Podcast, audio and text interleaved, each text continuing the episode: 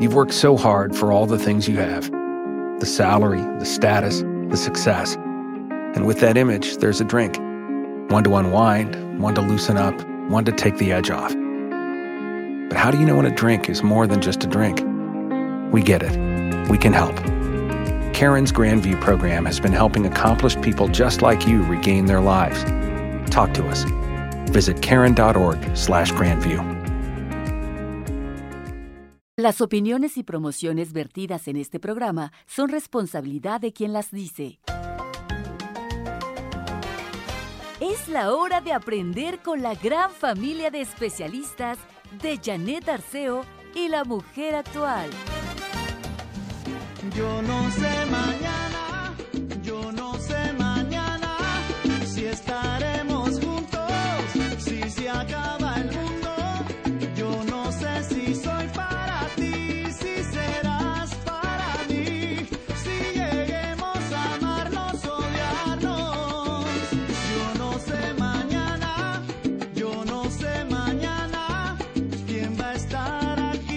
Pues sí, ¿verdad? ¿Quién va a saber? Por lo pronto hay que disfrutar. Este es un viernes riquísimo, 22 de noviembre. Eh, estoy muy contenta porque mañana se casa un niño de la familia. Yo creo que uno, uno debe alegrarse por, por llegar a esas etapas de la vida. Y entonces eh, Felipe Hernández, que es nuestro querido eh, especialista en primeros auxilios, pues Felipe Felipe tiene dos hijos encantadores y Ricardo, que colabora también para este programa, Ricardo Hernández Padilla, eh, se casa mañana. Así que todo el equipo de la mujer actual estamos felices por esta unión matrimonial. Le, dejamos, le deseamos lo mejor a Ricardo y a Mari, eh, que esta unión que Dios pues este une Facilita, mañana, facilita propicia, este- esta unión. Mañana, mañana se lleva a cabo ahí ante, ante eh, primero la, la- la ceremonia religiosa. No sé si ya fue la civil o será mañana también. Pero, pero de veras, me gusta. Me gusta que los jóvenes sigan creyendo en el matrimonio. Me da mucho gusto. Así que Carmelina, Ivette, Lalo, Paco, todo el equipo de la mujer actual, felicidades a Abigail y Felipe, porque son los papás de Ricardo. Eh, a Mari, que bueno, pues también es una chica encantadora y que conocemos muy bien. Y qué bonito. Ojalá que, que de verdad formen una familia linda y veremos crecer aquí a los chamacos. Así hicimos con Valente Arizabalo, vimos crecer a los chamacos, con Margarita Chávez, vimos crecer a los chamacos, y luego se han vuelto colaboradores de este programa. A ver, a ver cuántas generaciones, mi querido Pues unos Jaime dos Alejo. o tres, ¿no? Ya no se usa tanto, pero bueno, pues eh, tú le estás poniendo tanto interés a esto. Que les vaya muy bien en este matrimonio. Ay, sí, qué bonito, bien por los jóvenes, bien, porque a veces Bien. piensa uno que los jóvenes ya no se quieren casar, mi Jaime Alejo. Lo cual es cierto, Pero mira, hay ejemplos como este. que sí. ¿Y qué crees que me invitaron en la boda? Que es lo mejor del ¿Tú eres caso. madrina o qué vas no, a hacer? No, no, voy a acompañarlos. Y, y todos los que vamos a una boda somos testigos. Claro. Sí, los eh, principales administradores del matrimonio son los contrayentes. Ni siquiera es el sacerdote. No, ¿verdad? No, no lo es. Ellos son los que Esos se... son los que se otorgan la autorización total y como tales, este, pues se lleva a cabo este sacramento del matrimonio. Fíjate qué interesante. Y todos los demás somos testigos. Testigos. Incluyendo a los sacerdotes y qué sé yo. Ajá. Pero ellos son los que toman esta decisión. Esta decisión. Y las, las palabras que se dicen que me parecen hermosas. ¿Cuántos eh, ya casados, yo no sé si de 10, de 15 o de 2 o de 6 meses, renuevan cada vez que asisten, como cuando vas a un bautizo, ¿no? Sí. Renuevas tu bautizo, pues renuevas y se toman de la mano amorosamente y escuchando lo que se dicen, que se amarán en lo próspero, pero también en los momentos difíciles, Claro, la en la enfermedad y en la alegría y todo. Es eh, algo importantísimo en, en el matrimonio, estas palabras a las que tú haces referencia y además creo que han sido la base de esos matrimonios largos como los que algunos tenemos. Sí, ¿cu- ¿cuántos llevas tú? Cuaren- ah, 52. 50. Dígate. Reverendo, que qué barbaridad. ya. ¡Qué lindo! Sí, y la Pero escogieron bien los dos, fíjate. Sí, yo creo que sí. Y, y bueno, nos eh, casamos enamorados, que es la única manera de casarse, porque uno no se casa en ese amor un tanto espiritual. No, se casa uno enamorado, con ganas de entrarle a todo. Pues Felipe Esto y dice- Abigail sí, también. ahí van. Los papás de Ricardo también llevan muchos años de casados.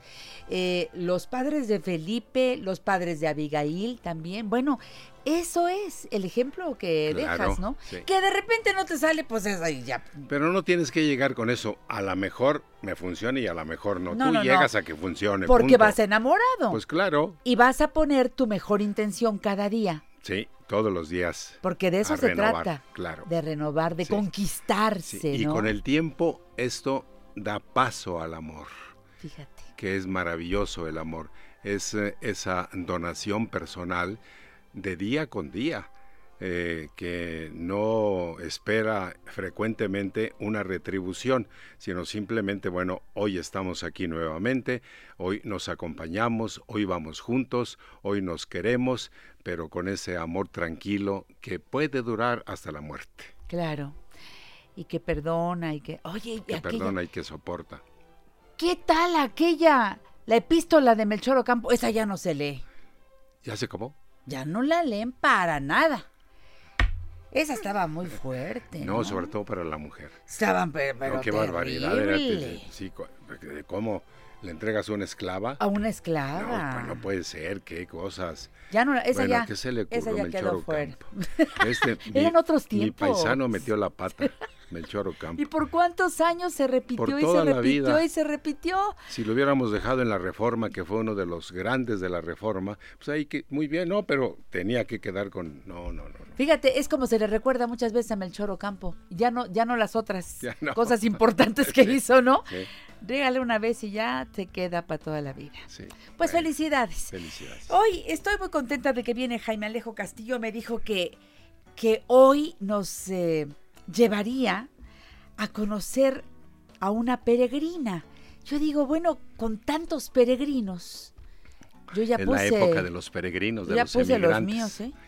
Ya, ah, ya, tan pronto. Yo ya puse los míos ahí en Sí. el precioso Belén que tengo en casa. Y yo me siento una de ellas. Una peregrina. Pues eso soy, Sí. ¿no? Sí, somos peregrinos. Somos Y efectivamente, este, hablé con eh, Janet para que me permitiera aquí comentar con ustedes de esta que yo llamo Peregrina del Sol. Y no sé si invitarlos, creo que sí, para que canten junto con nosotros un aleluya, porque ya llegó a México la peregrina. Adelante, Carmelina. A ver,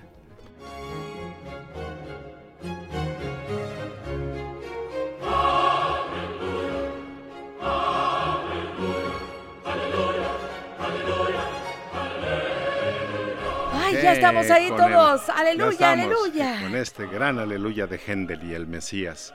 Sí, bueno, pues aleluya, eh, porque ya están en los bosques michoacanos, en la reserva de la biosfera, la mariposa monarca. ya Ah, llegó. qué Fíjate qué curioso. Llega el Día de los Muertos. Sí, el Día de los Muertos van todas nuestras oraciones por ellos, pero llegan a sustituirlos. Llega la vida con las mariposas monarca.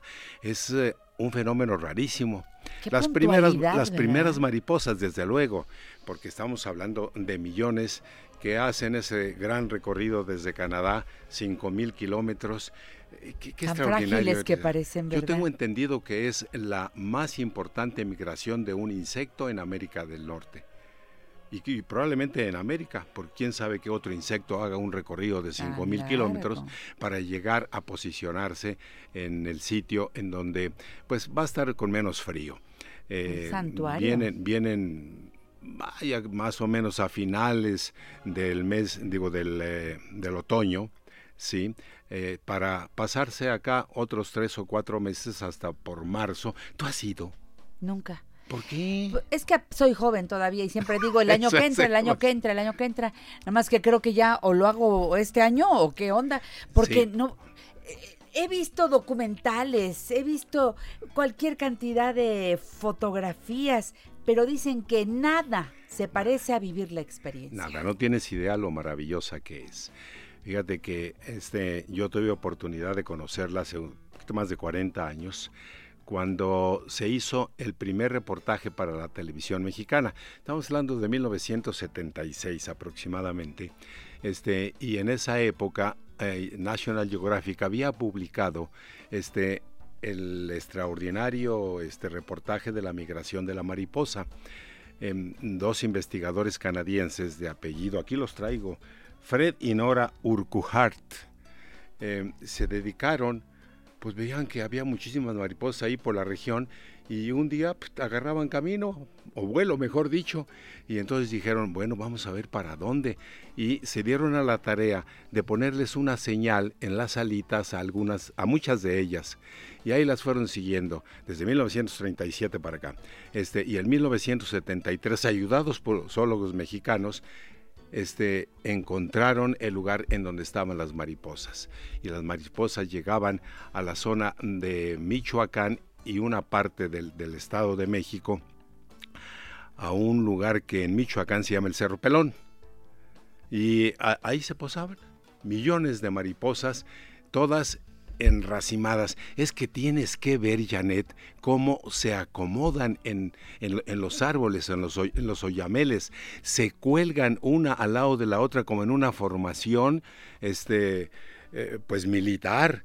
Y allí están las maripositas. Y cuando aparece el sol, en ese momento empiezan a mover las alitas y a volar y a volar y a volar. Y aquello se puebla de un aleteo que si tú te quedas en silencio, escuchas algo así como... ¿Sí, ¿Sí escucharon allá de qué lado? Bueno, es el aleteo, es el aleteo de la vida aletean aquí los comerciales porque están a punto de entrar y yo fascinada casi viendo a través de tu relato las imágenes que ahora son en verbo, pero después quienes digan que sí, seguirán por ahí, tomarán camino claro. para con todo respeto ver ese espectáculo. Vámonos al corte, regresamos. Arriba Michoacán. Que viva.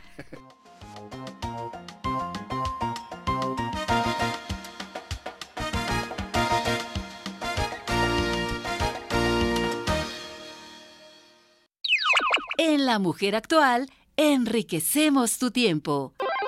Llámanos 5551 663405 y 800 800 1470.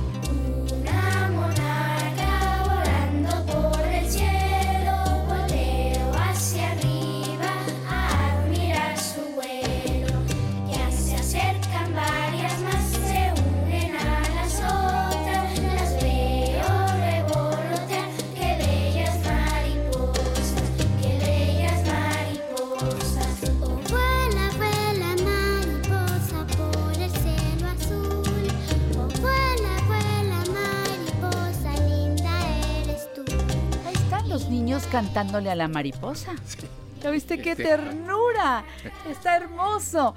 Hoy Jaime Alejo Castillo en este programa, La Mujer Actual, como cada 15 días, muy puntual a la cita, este periodista, humanista, este amigo nuestro de tantos años. Gracias. Este hombre que eh, ahora está cerca, más cerca gracias a la tecnología, en Facebook en Espejo de la Calle. Espero que lo sigan muchos de ustedes porque es una delicia estar cerca de Historias traídas como esta, de la calle.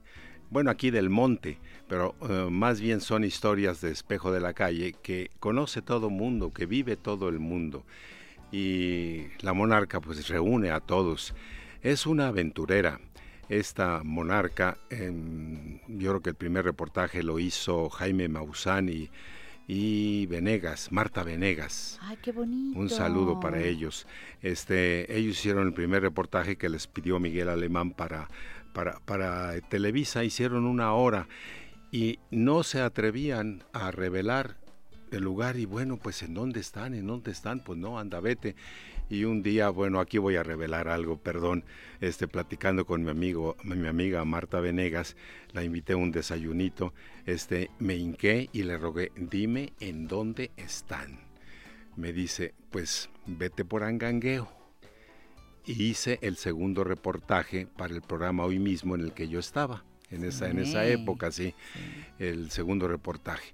Fue fuera de serie encontrarse a las mariposas como un cuento infantil fantástico. Y creo que así lo pueden vivir ustedes. Bueno, pues eh, después me dediqué eh, a investigar un poquito más sobre las mariposas, precisamente para mi reportaje, y me di cuenta de que hay una generación de mariposas que se llama generación Matusalén. Esta generación vive hasta nueve meses. Normalmente la mariposa vive eh, unas 24, 20 semanas o menos es decir, cuatro meses, tres meses, y esta viva, vive eh, Ocho, nueve. meses.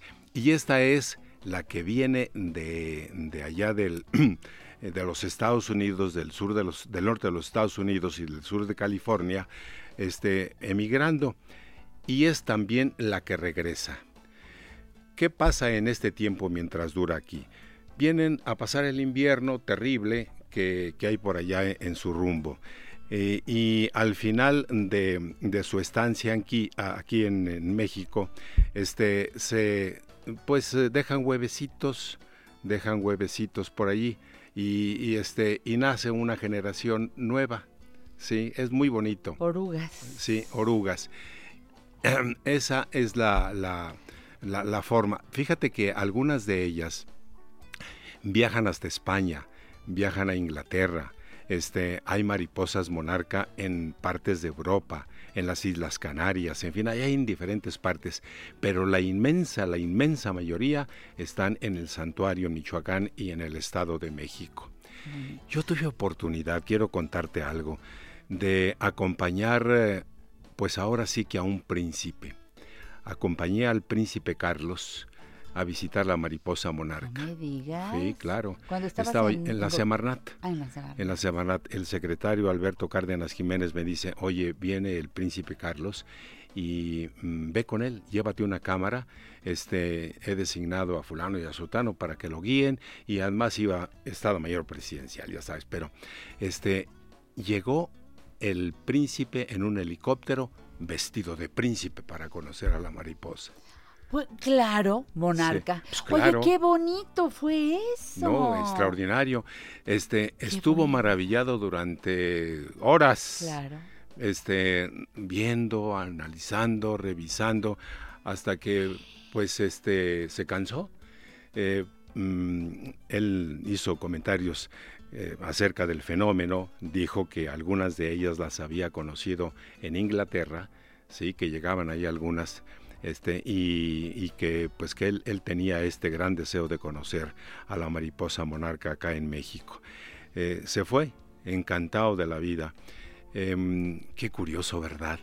Qué, qué singular que un príncipe venga a visitarlas como tú dijiste, finalmente, finalmente monarcas. Y vestido de eh, príncipe. Y que tú hayas estado ahí y hayas sido testigo de ese momento. Me gusta que nos lo narres. Qué eh, lindo. Oye, primero este, dices que llegan a lo alto, ¿verdad? Llegan a lo alto al principio. En este momento están en lo alto.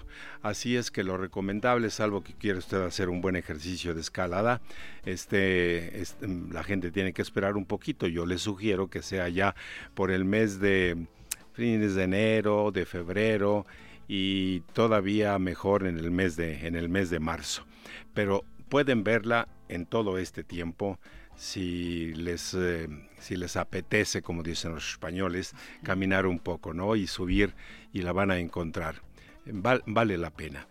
Em, yo recuerdo, Janet, haber ido a fines del mes de marzo, casi casi en la primavera, que es cuando ellas regresan a Canadá, este, y ya andaban volando en las calles de Angangueo. Sí, no tienes idea qué maravilla. A la hora del sol, andan las mariposas sobre las calles, sobre las casas, sobre los techos, este, y entonces parece, como te decía al principio, un sueño eh, infantil. Estás metida en un mundo eh, que, no, que no imaginaste nunca que no imaginaste nunca. Entonces pueden llegar, las ves en el piso o pueden pararse sobre la cabeza, sobre tu, sobre tu brazo. ¿Sí? Fíjate nada y ves, más y ves tú estos colores anaranjado, negro, con puntitos. A, ver, hay que distinguir entre un macho y una hembra, ¿sí? Sí. ¿En serio? Bueno, claro, hacerle sí, sí. cosquillitas abajo de la alita y claro, si se pone contentita Pues es es- mariposa. y sí. si se pone contentito Pues es también. macho. Muy bien, son puntitos los que hay que Ah, distinguir, es son puntitos negros, sí. Creo que los machos Ah. tienen un puntito negro eh, en, en las, en las alitas. Es, es, Sabes es demasiado. extraordinario. Sabes demasiado, Jaime. Sí te Bueno, pues metiste he a estudiar aprendido, el tema. sí. Ay, me puse qué a estudiarlo, bonito. sí. Hay gente, claro, que ama estudiar los insectos. Y muy especialmente las mariposas, las mariposas. Creo que tenemos un mariposario en Chapultepec, si no me equivoco. Eh, no lo conozco. Creo que hay un mariposario. Platíquenme en dónde hay mariposarios, eh, porque me parece hermoso llevar a los niños a disfrutar de ese Ah, claro, espectáculo, ¿no? claro. Pero ahora que tenemos este natural y que no es pequeñito, sino que tiene todo el, pues bueno, la cantidad que quiere llegar por gusto a este nuestro país, hay que celebrar. Y hay que ir este, con cuidado para que Sí. pues no se destruya este santuario extraordinario que tenemos ahí en Angangueo o en el sitio mismo, el Rosario o en el Cerro Pelón van a encontrar alimentos, van a encontrar souvenirs, van a encontrar cosas, ya aquello está eh, turísticamente muy bien armado Seguramente, muy claro. bien armado. Este, para quienes quieran ir, pues pueden eh, tomar rumbo a Zitácuaro en Villa Victoria. Ahí se desvían a, a- a- a este sitio de Angangueo y tanto en Angangueo como en Emiliano Zapata, que es otra cabecera municipal, hay mm, camionetas que pueden llevarlos al sitio mismo y también guías que pueden este, ayudarlos a escalar y decirles por dónde irse y cómo regresar y qué comer y todas estas cosas. Perfecto. Creo que vale mucho la pena visitarlo en esta temporada. La peregrina del sol. Ahora que hay tantas peregrinaciones, le decía yo a Janet, oye, ponme un aleluya, porque necesitamos que la Sí. necesitamos recibir con idea. aleluya este, a estas maravillosas, este, eh, a estos maravillosos insectos. Este, sin, por lo menos a ellas, porque a otros los hemos recibido ya palos, y son seres humanos, hazme favor. Así es, vienen los peregrinos también de aquí de Centroamérica, de Sudamérica, y a palos. Bueno, eso no, no, no se trata de eso. Fíjate que yo le hice un pequeño, una cancioncilla, que la traigo aquí. A ver. Sí, a ver, pues dice así, mira, Helios, Helios es el sol. Helios la hizo misteriosa, silenciosa, de magnífica presencia, airosa, de extranjera esencia, esplendorosa, experta en los caminos, ingeniosa, que llevan al amor, deliciosa, es la señorial monarca mariposa. ¡Qué bonito está eso! ¡Qué Ahora lindo! Bueno, nomás que le Jaime. ponga música a ver si se le pone mi hijo, Jaime. Está precioso. Qué bonito. Vale ¿Apenas lo escribiste? Sí, apenas. Está muy bonito. Eres un inspirado. Bueno, me Trajo gusta mucho, calavera. le decía. Le gustó ahora hacer esto para la mariposa monarca. ¿Verdad que es un sol? Ah. Ese Jaime Alejo Castillo. De eso queremos más. Bueno, pues aquí me tendrás. Oye, ¿y sigues escribiendo? ¿Sacas Sí. alguna columna? Eh, eh, sigo escribiendo para Espejo de la Calle. Es un eh, par de eh, participaciones que son ilustradas por Jaime Emilio, mi hijo, eh, y creo que han sido bien, bien recibidos. En ocasiones tenemos eh, hasta 20 mil reproducciones. Eso me de unas- así. Y, y- y bueno, pues a lo mejor alguien se interese y entonces que nos patrocine. Es, eh, dicen por ahí que Sí. es de acuerdo a la cantidad de, de, de views, de, de- de visitantes que tengas y al rato, porque ya lo tienes en YouTube, ¿no? Eh, sí, ya está en YouTube. Ahí está, ya con eso, sí. con eso, mi Jaime. Y también Sí. en YouTube te busco como Espejo de la Calle. Espejo de la calle. Espejo, es eh, precioso el título, Espejo ¿eh? de la calle. Eh, la mayor parte de mi actividad este, como periodista la he dedicado a eso, a la calle. A observar lo que a pasa observar. en la calle. Y mm, lo que he encontrado es eh, realmente digno de mostrarse a todo mundo.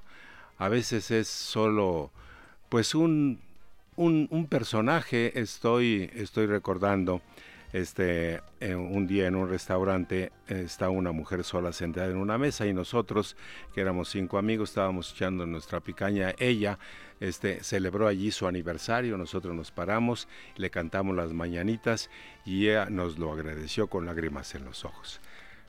Hay, hay cosas conmovedoras. y, de eso escribo. Porque además lo narras. Totalmente humano. Y lo narras de una manera preciosa. ¿Cómo lo hiciste con esta peregrina del sol? Jaime, hasta dentro de 15 días. Y gracias por estar aquí. Dios mediante, bye. Qué bonito estuvo esto. En La Mujer Actual, tu llamada es atendida solo por especialistas. Consúltalos. 5551 663405 y 800 800 1470.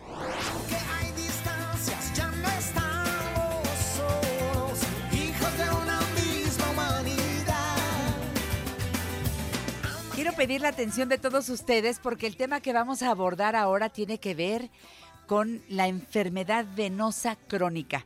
Gracias hombres, mujeres que se interesan por su salud y que aquí en el programa La Mujer Actual van a tener información muy clara casi todas las personas en alguna etapa de nuestra vida tenemos que llegar a, la atención de un médico especialista, de un angiólogo.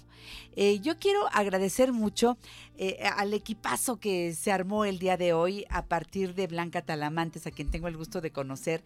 Fíjense qué curioso, mi doctor, el doctor Palacios Boix, me me dijo hace algunos años que yo necesitaba usar medias de compresión. Cuando me lo dijo, lo primero que yo le comenté fue, ay no, doctor, odio las medias de compresión. Mi experiencia con las medias que he comprado, diferentes marcas que he comprado en el mercado, son terribles, me aprietan los dedos, me incomodan, me, este, me dan calor y me dijo, a ver, a ver, espéreme tantito.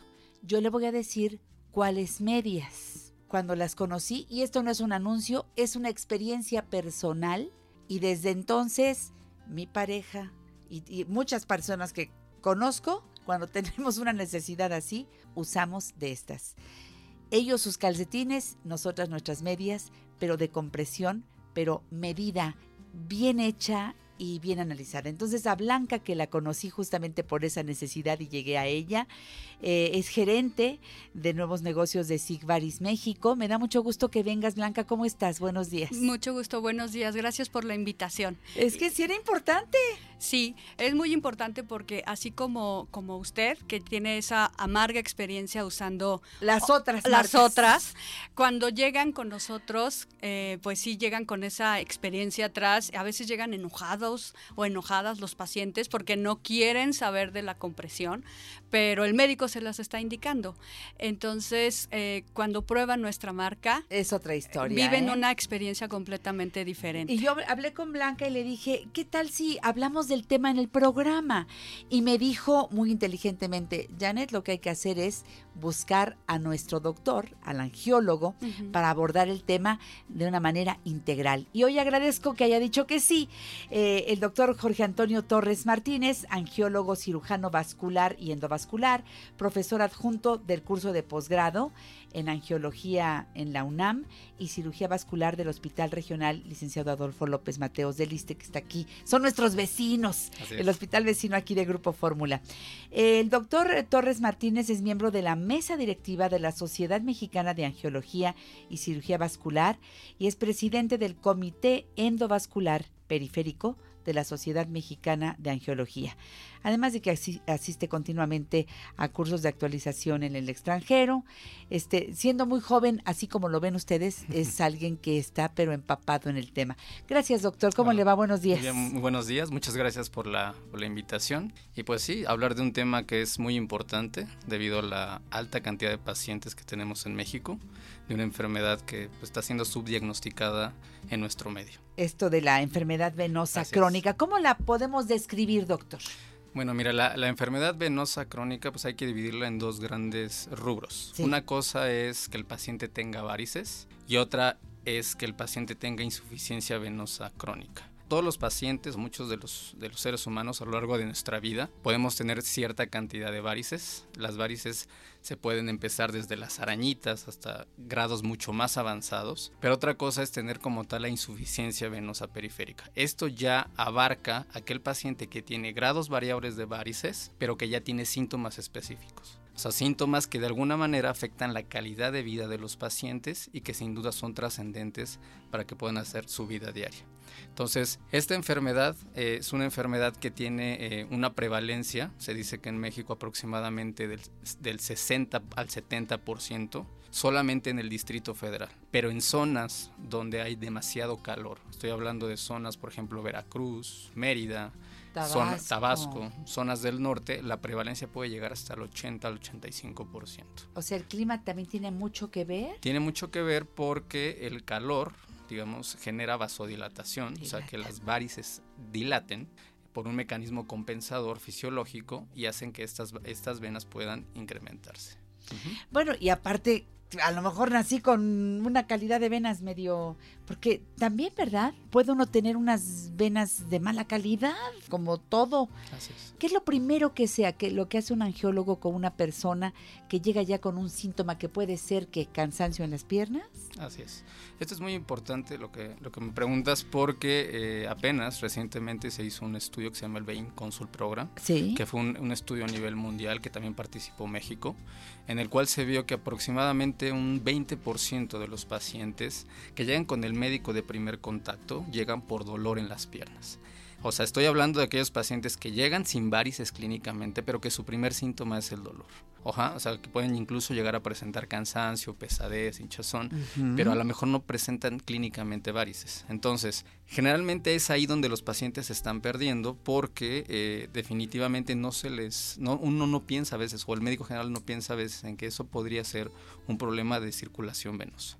Entonces, cuando ya el paciente llega con nosotros, generalmente con el, el- el angiólogo cirujano vascular especializado, la realidad es que llegan en etapas mucho más avanzadas. Estoy así es. Entonces, Entonces, un síntoma como ese, sí, que pudiera pasar casi desapercibido, así de es. pesadez, de cansancio en las piernas, ya nos debe llevar a buscar al especialista. Así es. Con ese, aunque no aparezca ninguna otra cosa. Antes de tomar cualquier cosa, antes de untarme las cremas que anuncian en la televisión y todo, Así es. ir a una valoración con el angiólogo. Así es. Porque de ahí pueden salir muchas cosas. Claro, claro. ¿Qué es lo primero que hacen con un paciente, doctor? Bueno, ya generalmente los pacientes, como te decía, a veces ya llegan con nosotros en etapas avanzadas. Estoy hablando, nosotros clasificamos la enfermedad con una clasificación que se llama CEAP, es una clasificación internacional. Y generalmente llegan en etapa C3. O sea, son pacientes que ya tienen varices muy evidentes, que ya tienen síntomas de la enfermedad y generalmente ya tienen hinchazón en las piernas. Esto estoy hablando que si la etapa se divide en seis, llegan con nosotros a una etapa intermedia. ¿Eso qué significa? Que probablemente si se nos hubiera referido en etapas iniciales o se hubiera eh, actuado de manera inicial, probablemente los pacientes no hubieran llegado tan avanzado. Entonces, cuando llegan con nosotros, lo primero que hacemos son interrogatorios específicos de la enfermedad y obviamente la revisión, el análisis, la exploración física es fundamental. Y lo que hacemos inicialmente como método no invasivo es la realización de un Doppler. El Doppler venoso es para nosotros una herramienta importantísima para estadificar la enfermedad, ver si el paciente, ver la etapa en la que se encuentra y sobre todo el tipo de tratamiento que se le va a ofrecer.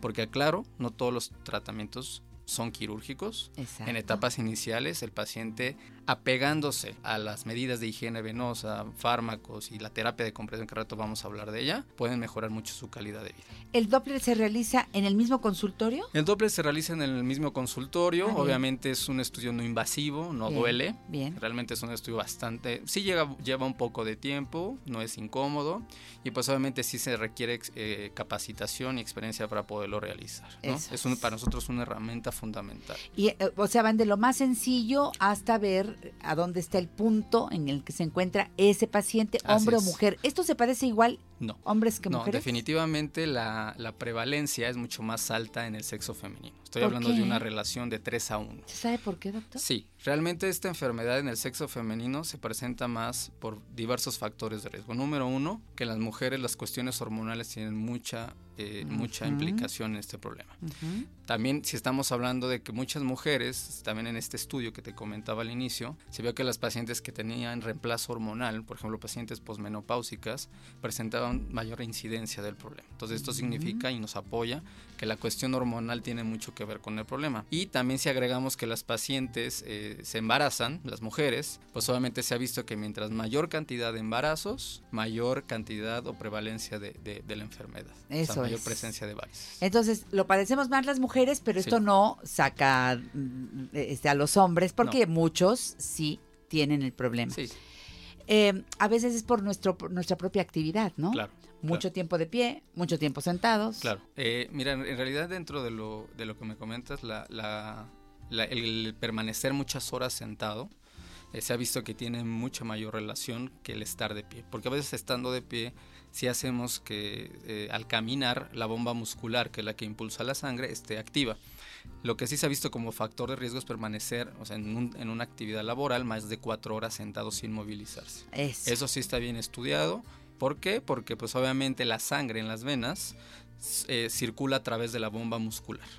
Eh, a través de la, musculatura de la pantorrilla, del tobillo y también el hecho de que uno esté sentado, la angulación que hace la pierna, obviamente no favorece el retorno hacia el corazón. Entonces esa, es, la razón del por qué no movilizarse o estar muchas horas sentado favorece la aparición de varices. Ahí me va quedando muy claro. Fíjate cuántas cosas hay que revisar. Y luego las mujeres cruzamos la pierna todavía. Y a veces la cruzamos una vez y luego todavía le damos el otro.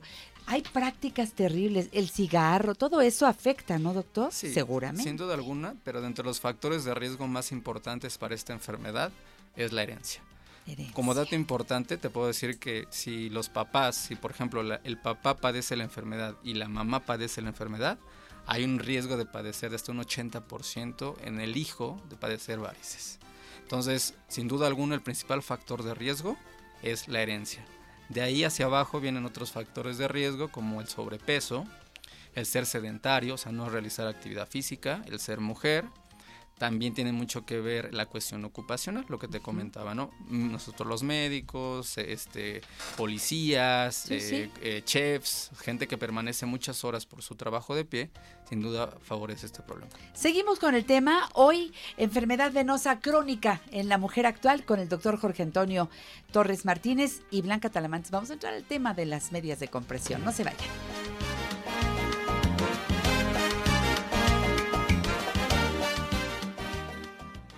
Te quedes con la duda. Llámanos 5551 663405 y 800 800 1470.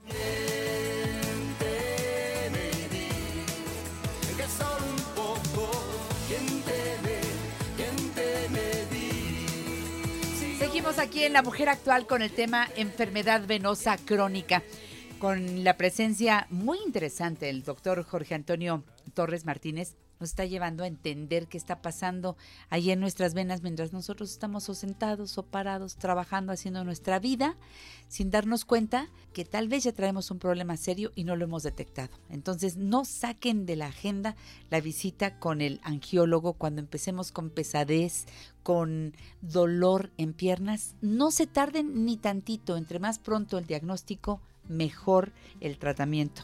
Este, no, no todo el problema de, la enfermedad venosa crónica se ve, sí se siente y no debemos hacer oídos sordos a lo que nos está diciendo el médico. Ya nos dijo que hay muchas formas de tratar. Uno de los tratamientos pues es mandar medidas de compresión, doctor. Así es. Eh, a los señores les dicen sus calcetines de compresión. Esos que venden en los supermercados, en las tiendas, son terribles esos los odiamos. Hay gente que acaba acostumbrándose porque no le queda más remedio porque le falta información. Como yo ya llegué a las medias que me resultan deliciosas, por eso los invité al programa. Porque me parece que es importante que la gente sepa que cuando te dicen que es necesario usar medias de compresión, que le metas un poquito más de dinerito, pero que de verdad las uses con la seguridad de que estás haciendo tu tratamiento y que no te incomodan de veras, en serio. A ver, doctor, ¿cuándo se mandan medias de compresión? Mira, la, para entender y, saber por qué de usar las medias de compresión, te voy a dar brevemente de cómo es que se forman las varices. El principal, eh, nosotros de manera natural en el cuerpo, todos nacemos con un aparato venoso, pero cuando ese aparato venoso, por predisposición genética, más los factores que ya te comenté, eh, empieza a haber cierto daño valvular de las venas. Y esas válvulas que se van dañando, eso, eso ya es un daño irreversible. Entonces, eh, esas válvulas al quedar incompetentes, es decir, que ya no funcionan adecuadamente, el, sí hay retorno de sangre hacia el corazón, pero esa sangre inmediatamente regresa hacia la parte más declive de la pierna. Y ese aumento de presión, que se llama hipertensión venosa, es lo que genera todos los síntomas de la enfermedad. Cansancio, pesadez, hinchazón, ardor, entonces. Calor. Calor. Entonces, la media de compresión es una parte fundamental, yo diría que la más importante del tratamiento de la enfermedad venosa, junto con la modificación de los factores de riesgo, ¿ok? Bajar de peso, hacer ejercicio, etc. Pero la media de compresión sin duda juega un papel muy importante. ¿Por qué? Porque es la que va a actuar como una bomba alterna para que la circulación sea activa. Eh, fíjate que yo, interesantemente, yo hice mi tesis de posgrado en, en, terapia de compresión y mejoría en la calidad de vida. Es decir, se estudiaron pacientes que tenían la enfermedad, a los que no se les dio medicamento y que solamente se les dio la terapia de compresión como parte fundamental de su tratamiento y se evaluó la efectividad con, algo que se llama escalas de calidad de vida. Todos los pacientes que utilizaron la media de compresión mejoraron significativamente su calidad de vida, pero sobre todo aquellos pacientes que utilizaban más seguido su media, es decir, la mayor cantidad de días a lo largo de la semana. Estos pacientes ni se les operó, ni se les hizo ningún otro tipo de tratamiento invasivo obviamente se les insistió en bajar de peso, en hacer actividad física, pero utilizar la media de compresión. Entonces, también cosa interesante de este estudio es que no solamente en México, sino a nivel mundial, la falta de apego, te, puedo comentar que de 10 pacientes, 6 no la usan. Y entonces estudié las causas de por qué no las usan. Y de las principales causas de por qué no se usan es porque a veces el médico no les explica la importancia uno de usarlas y también tiene que ver mucho la calidad de la media sin duda alguna también me puse a estudiar de qué, porque como en todo, tú sabes que hay calidad de, todo. Entonces, la media de compresión, el material, eh, la, recomendación de medir la pierna, porque no es la misma la perimetría de las piernas de todos los pacientes ni de todas las mujeres. Eso, me hicieron cuando fui a esta marca. me midieron y dije, ah, pues ahí ya va la cosa diferente. Así es. Entonces, todos estos factores claro que tienen que ver con el apego. Claro. Si el paciente siente comodidad en su pierna, si siente mejoría, yo a los pacientes que, los, que obviamente porque hago una retroalimentación siempre al paciente de, cómo se siente con la media, todos están satisfechos. Eso es lo que hemos vivido. marcas específicas. Y mi doctor me pregunta, sí, ¿verdad, doña Janet? Ahora sí se las pone. Pues sí, ahora sí me las pongo. Él las usa, mi médico las usa. Y entonces me explicó, porque él usa, él usa los calcetines hasta acá, hasta como, como tipo este tobimedia, hasta abajo de la rodilla. Y luego, luego fui y le dije a mi pareja y también las usa, usa esos calcetines. Y me encontré con que también hay moda y también hay este colores y, y padrísimo. Y ustedes también usan, por supuesto, el astano, pero de calidad. Sí, la principal materia prima con la que nosotros y cualquier otra marca de compresión le damos compresión a nuestras prendas es con el spandex, o la licra. Ajá. Eh, obviamente eh, en, nuestra marca manejamos las mejores calidades en todos los materiales que, que utilizamos en nuestras prendas. Y la diferencia que tiene esta marca es que a cada hilo de spandex se le da una doble cubierta con hilos de otros materiales, obviamente también de la mejor calidad. ¿Esto qué beneficia al paciente? El spandex no entra en contacto con la piel. Entonces, primero que ah. nada, es una prenda que es más fácil de poner y de quitar. Claro. Segundo, como no te está incomodando el spandex, pues tú la sientes cómoda, no te da comezón, no te da calor, no brilla, no te incomoda la piel, entonces pues el paciente la está usando por más tiempo. Y la otra diferencia es que con nuestra marca tomamos medidas de las piernas de los pacientes, los perímetros o las circunferencias de tobillo, pantorrilla, muslo, cadera, dependiendo del estilo que vaya a usar el paciente. Si es eh, pantimedia o si es media al muslo, así es. Pero también algo muy importante, tomamos en cuenta el largo o la longitud de las piernas. Claro. Eh, la paciente, los pacientes latinos, los mexicanos incluidos en este grupo de pacientes, somos normalmente de piernas de delgadas a gruesas, pero cortas. Sí. Entonces, si usamos marcas cuyas tallas están hechas ah, en Europa o en Estados Unidos. La tabla que viene atrás en el paquete no corresponde a mis necesidades. O que se manejan por peso o por estatura, como las que venden en los supermercados. Pues obviamente dices, híjole, pues yo me voy a comprar la talla más grande para que me quede cómoda. el problema es que si no es la talla correcta, la compresión, que es el medicamento para tus piernas, no te queda en el lugar adecuado. Yo sabes que, este, digo Blanca, que lo que ocurre si ya viví esa experiencia, acabo odiando la compresión y yo quisiera que hoy abriéramos nuestra mente, que nos diéramos la oportunidad de conocer que hay otras opciones, en donde sí se personaliza, digamos, el tratamiento. El doctor me mandó con la seguridad de que ustedes me iban a dar la media necesaria. Él hizo una receta, pero ya ustedes midieron y me dieron la media correcta. Yo ya escogí mi color o mis colores y lo que duran. A mí nunca se me ha roto una, ¿eh? Y yo uso la Toby y también uso la, la, la Pantimedia. Y nunca se me han roto, tienen una gran calidad. Las he tenido que cambiar porque, bueno, porque las lavo todos los días y esto tienen un tiempo que ustedes siempre me dicen, determinado tiempo, pues ya más bien hacer el reemplazo, ¿no? Así es. La compresión eh, tiene una duración aproximadamente un par, usándolo diario, porque como menciona el doctor, se tiene que utilizar todo el día, desde que nos levantamos hasta que nos acostamos. Y todos los días. Entonces, entonces, un solo par nos va a durar, la compresión nos va a durar entre 6 y 8 meses. la prenda como tal, como se utilizan los mejores materiales, la prenda, yo he tenido pacientes que nos dicen, la compré hace 10 años en Europa y aquí la sigo teniendo. Claro, está como nueva, la prenda, obviamente la compresión ya no es la misma, hay que renovarla, pero eh, sí se, la prenda está como nueva. Sí, lo digo de verdad. Entonces, este, todo eso hizo que yo fuera a tocar la puerta, ya no como, como cliente, sino queriendo que habláramos de todo esto para nuestras amigas y amigos. Por favor, eh, si una chica joven, porque esto tampoco es de edad, doctor, y es importante, que le digan media de compresión a una jovencita y dice yo, pero yo no voy a poner medias como de mi abuelita. No, aquí hay moda. Y hay una variedad en colores y todo para chavos y chavas, incluso para gente que hace ejercicio. Así es. Eh, esa es otra de las razones por las que muchos pacientes abandonan el tratamiento porque son prendas poco estéticas, ¿no? Y entonces, sobre todo las mujeres decimos, ay no, mejor no me las pongo. Me pongo un pantalón y me olvido de, de, de, la compresión. Pero la ventaja con, con nosotros es que efectivamente eh, la, la, la, parte estética no está peleada con la parte médica. Ustedes le dieron al clavo. Sí, entonces tenemos, inclusive ya hay leggings con compresión que tienen los pies descubiertos, hay prendas deportivas porque también está bien demostrada que la compresión durante el ejercicio mejora el rendimiento y evita las lesiones en el deportista. Y pues hay prendas para todos, ¿no? Para todos. Con diseño, con colores, calcetines para caballero y para dama con de algodón, de fibras naturales, con rayas, con vamos, con diseños como los famosos Happy Socks. Sí. Que porque no tiene que ser aburrido usar compresión. No, no, no. De veras le dieron al clavo.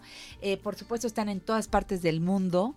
Eh, tienen diferentes plantas. Eh, ¿En dónde nace esta marca? Es una marca suiza. Suiza. Tiene 154 años de haberse fundado. Únicamente se dedica a compresión a, la investigación y al desarrollo de prendas de compresión. Em, y tienen planta en Brasil. En Suiza, que es la, planta principal, en Brasil, en Francia y, en, Estados, Unidos. Pues yo los felicito. La verdad, soy muy feliz. Hay unas que quiero decirle al público, pregunten por ellas, pero tienen que ir a las tiendas especializadas. Por eso les voy a dar la página y les juro que esto es con la única intención de que como yo no dejen su tratamiento por la incomodidad de las medias que venden en el súper. Créanme que se van a enamorar.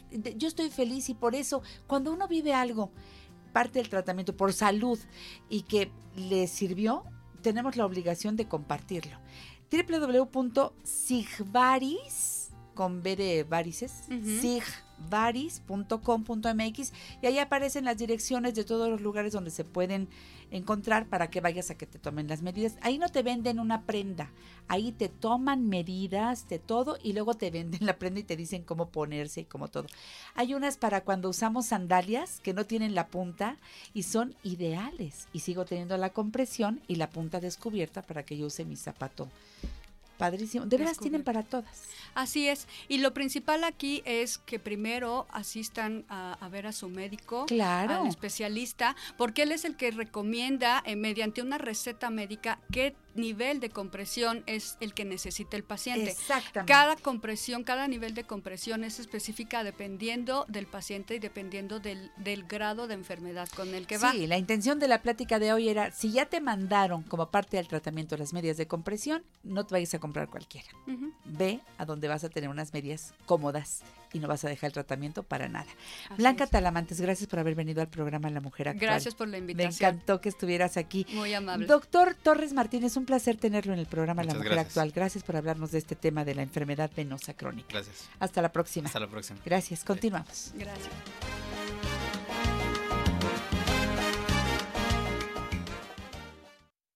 En La Mujer Actual te invitamos a crecer juntos.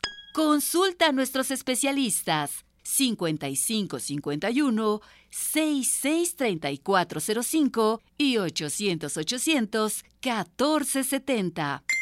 Otra vez, las ganas de llamarte me van a romper.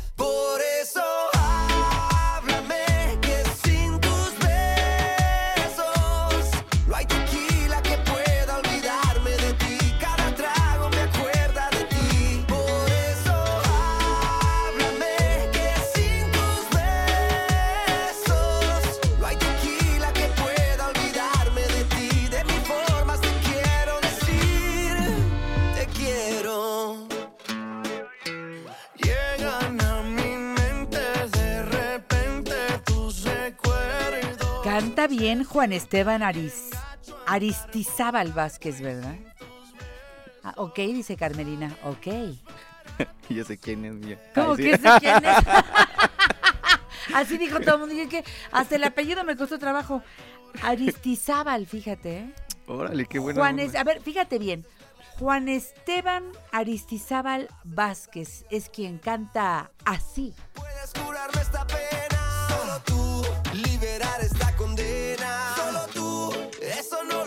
Y no está solito, está con Cristian Nodal. Y acaban de darle un premio importante. Acaba de ser reconocido ahora que fue esta entrega reciente de premios Ah, claro, los latos. allá en Las Vegas. Muy bien. Ya sabes de quién hablo, ¿verdad? Sí. ¿De quién? Ay, sí. Sí, ¿de quién? Sí. ¿De quién? ¿Pero de quién? Fíjate, es que decimos Juanes. ¿Y por qué Juanes si es uno? Porque es Juan Esteban. Qué bonito su Ay, nombre, me gusta. sí. Bueno, esto se llama tequila. Ah, excelente, muy bien. Se, se oye muy padre, ¿eh? Hoy se está estrenando.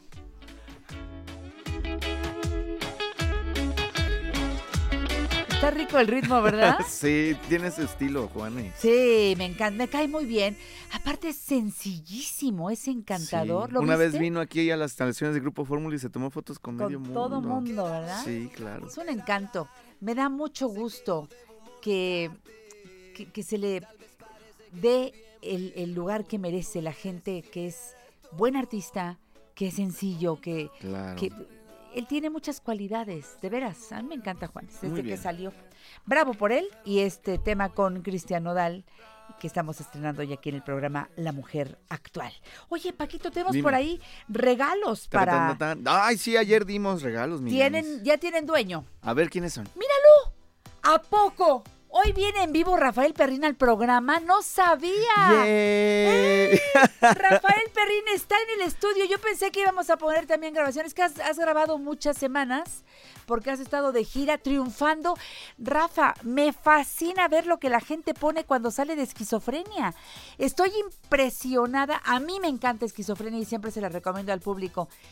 Escuchar leer lo que dice la gente cuando sale de la función de esquizofrenia me pone la piel de gallina. Felicidades, Rafa. Felicidades. Está triunfando con la gira de esquizofrenia, ¿eh? Y Sí, sigue la dama de negro. Padrísimo todo. Bueno, este, que ya quieren saber quién se llevó la bolsa ¿Quién, quién, quién? que nos trajo Vania Casasola y ya es la segunda y última, ¿eh? Sí. Ya se acabaron los regalos, las postales que nos trajo de cachitos de historia para llevar, la- las dimos allá en, en el control remoto Así desde el. Museo de la Radio y ya la segunda bolsa en este momento tiene dueño, A ver, ¿quién es, Milla? dueña, mejor dicho. A ver, ¿quién, quién? Es Isabel Patiño Lara. Gracias, contestaron perfectamente. Hicimos una pregunta ayer de qué habló la semana pasada David David Manrique. Ajá. Habló de diabetes, exactamente. Claro. De los. eh, Pues estábamos precisamente en el día de- Exacto. Mundial de la Diabetes. Y entonces la bolsa que nos trajo Vania Casasola en caja y todo, que está preciosísima. sí. Ya es de Isabel Patiño Lara, espero que me esté escuchando. Si está dando de brincos, bueno, por favor, Isabel, ven con una identificación y una copia a Avenida Universidad 1273. De 9 a 3 y de 4 a 6 con Silvia. Y bueno, pues ya es viernes, a ver si puedes venir en la tarde. Y si no, pues lo dejas para el lunes, ¿no? Sí, claro. Aquí va a estar bien guardadito. Y también regalamos una bolsa con productos Margarita, naturalmente. A ver, ¿quién se lo llevó? Y la gana, qué bárbaro, nutridísima la tómbola para llevarse estos productos de Margarita. Y esta bolsa se la lleva. Turun. Se apellida Arredondo y se apellida también Macías. Su nombre, Azucena. ¡Ay, qué padre! Azucena Redondo Macías, que vive en Chalco, se lleva este regalo. Bueno, son muchos productos que vienen en una bolsa de mezclilla de Margarita Chávez, Margarita naturalmente. Así que me alegra que se hayan reportado. Gracias porque vamos a los regalos de hoy. Hoy en este ¿Qué programa La Mujer vamos a dar? ¿Qué Actual. vamos a dar? ¿Qué vamos a dar? Oye, ¿sabes que el quecholi ha gustado muchísimo esta bufanda? Hoy, porque es viernes, vamos a regalar otro quecholi. Ah, qué padre, muy bien. Va un quecholi a nombre de Loreta Valle. Va este quecholi. Por cierto que me, me- me escriben personas incluso que nos escuchan allá en Estados Unidos y que dicen, yo quiero quecholis. Oh. Loreta Valle, estos si los lanzas ya onda. a Estados Unidos van a volar, ¿eh? Sí, claro. Que yo sepa no están allá, pero a lo mejor Loreta me llama y me dice, oye, pero claro. Eh, es que Loreta es una empresaria Sí, claro, se aprendidísima. mueve para todos lados. Bueno, pues ahí va un quecholi para alguna amiga que quiera ponerse esta bufanda artesanal. Son cuellos, cuellos artesanales únicos hechos por mujeres mexicanas. La diversidad de usos que tiene esta prenda quecholi hace que pues se vuelva un accesorio ideal para cualquier guardarropa. Quecholis, quecholis. Pues a mí se me hace que sí tienen calidad de exportación y aparte mira, la, la cajita Ajá. ¿Ya viste? Viene en inglés y en español. A mí se me hace que sí las sí, tiene claro. Loreta Valle en Estados Unidos. Probablemente. Se pueden lavar a mano.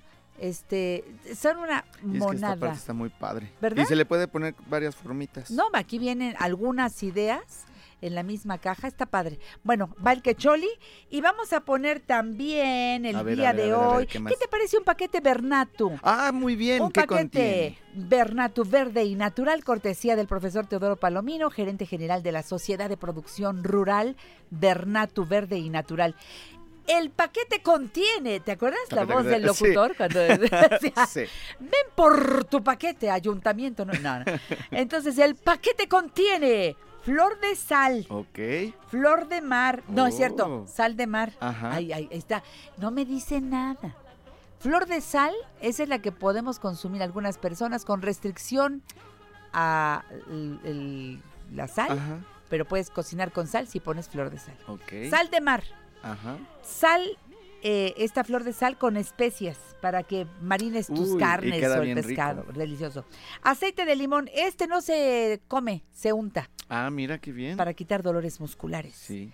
y la salsa picante de tamarindo. Oh, la cuajo. ¡Cuaco! Entonces, Órale. oye, pero más en bolsita verde, que luego para que no andes pidiendo plástico, ahí te llevas al mercado tu bolsita o al supermercado y ahí echas todas tus compras.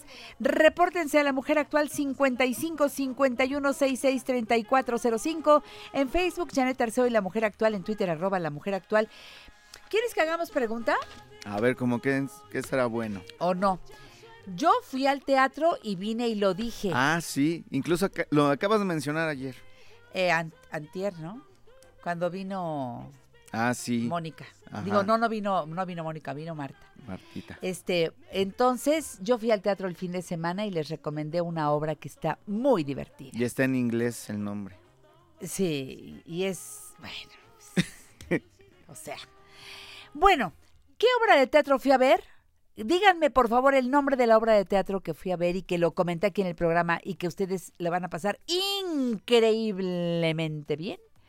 Este, Tan, tan, tan. Está fácil. para los dos regalos, ¿te parece? Me parece muy bien. Nada más dime si le entras a la tómbola de Bernatu o le entras a la tómbola Del quecholi. del Quecholi. Muy Nada bien. más, das la respuesta y dices, yo entro para Quecholi. Doy la respuesta y yo entro para los productos Bernatu. Y ya con eso. Ya con eso, vámonos al teatro. Oye, déjame que te diga que Ah, esta pero ¿qué es- semana qué tenemos me por ahí? encontré a Manuela Torres. Ah, subimos una foto bien padre. Sí, Con es- ella. Qué linda es, ¿verdad? Bueno, tú con ella.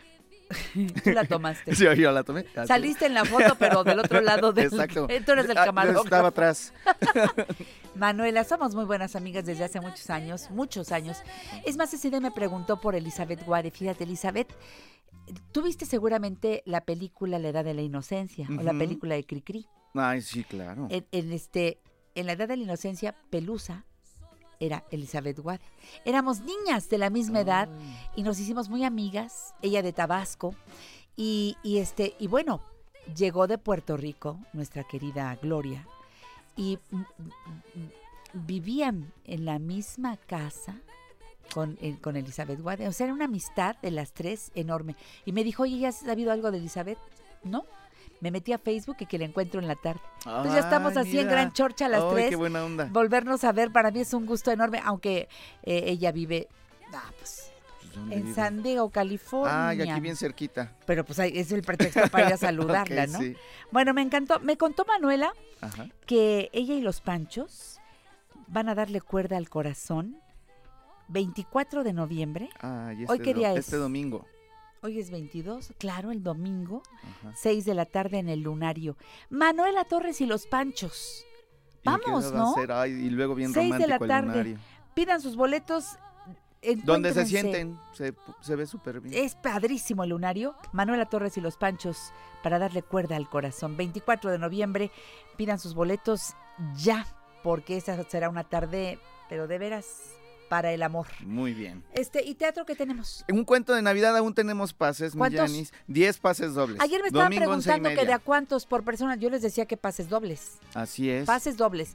Entonces me quedan 10 para 10 este pases domingo. dobles para este domingo. Repórtense a la mujer actual y se van al Teatro Independencia. Así es. También para los pequeños me estás cuenteando. Está Fernanda Soler, está por este, pero, eh, dirigida por Roberto Sosa. Entonces, para cinco pases dobles para este sábado a las doce y media. También Duendes para la una y media. Duendes, ¿en qué Domingo. teatro? Wilberto Cantón. Entonces que se reporten a la mujer actual, bien por los regalos, mi querido Paco. Sí, y Maduras Solteras Desesperadas también. ¿Para cuándo? Para este domingo a las 6 de la ¿En tarde. qué teatro? En el Teatro San Rafael. Repórtense, ¿quieren ir al teatro? Qué buenos los empresarios que nos invitan, ¿verdad? Ahorita que no nos oye Rafael Perrín. Ah, Este próximo domingo en el programa La Mujer Actual, Margarita Chávez, Margarita Naturalmente, Julia Niño de Rivera y cómo hablar con los niños acerca de la violencia.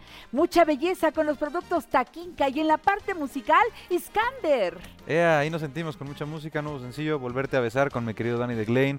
Y pues bueno, ¿qué te digo? Nada, que hay que escucharlo. Ea. Aquí por Telefórmula. Quiero estar contigo,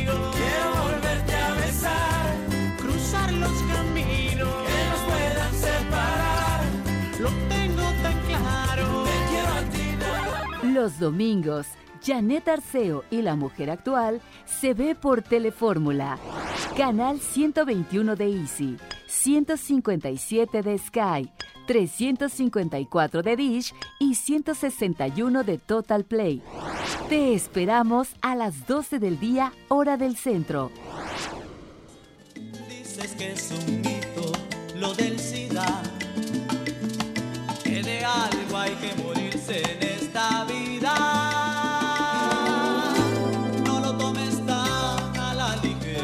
Gracias por seguir aquí en el programa La Mujer Actual. Hoy tengo el gusto de recibir a la coordinadora técnica de la Estrategia Nacional de Prevención de Adicciones, la doctora Evalinda Barrón Velázquez. Gracias, doctora, por estar aquí en La Mujer Actual.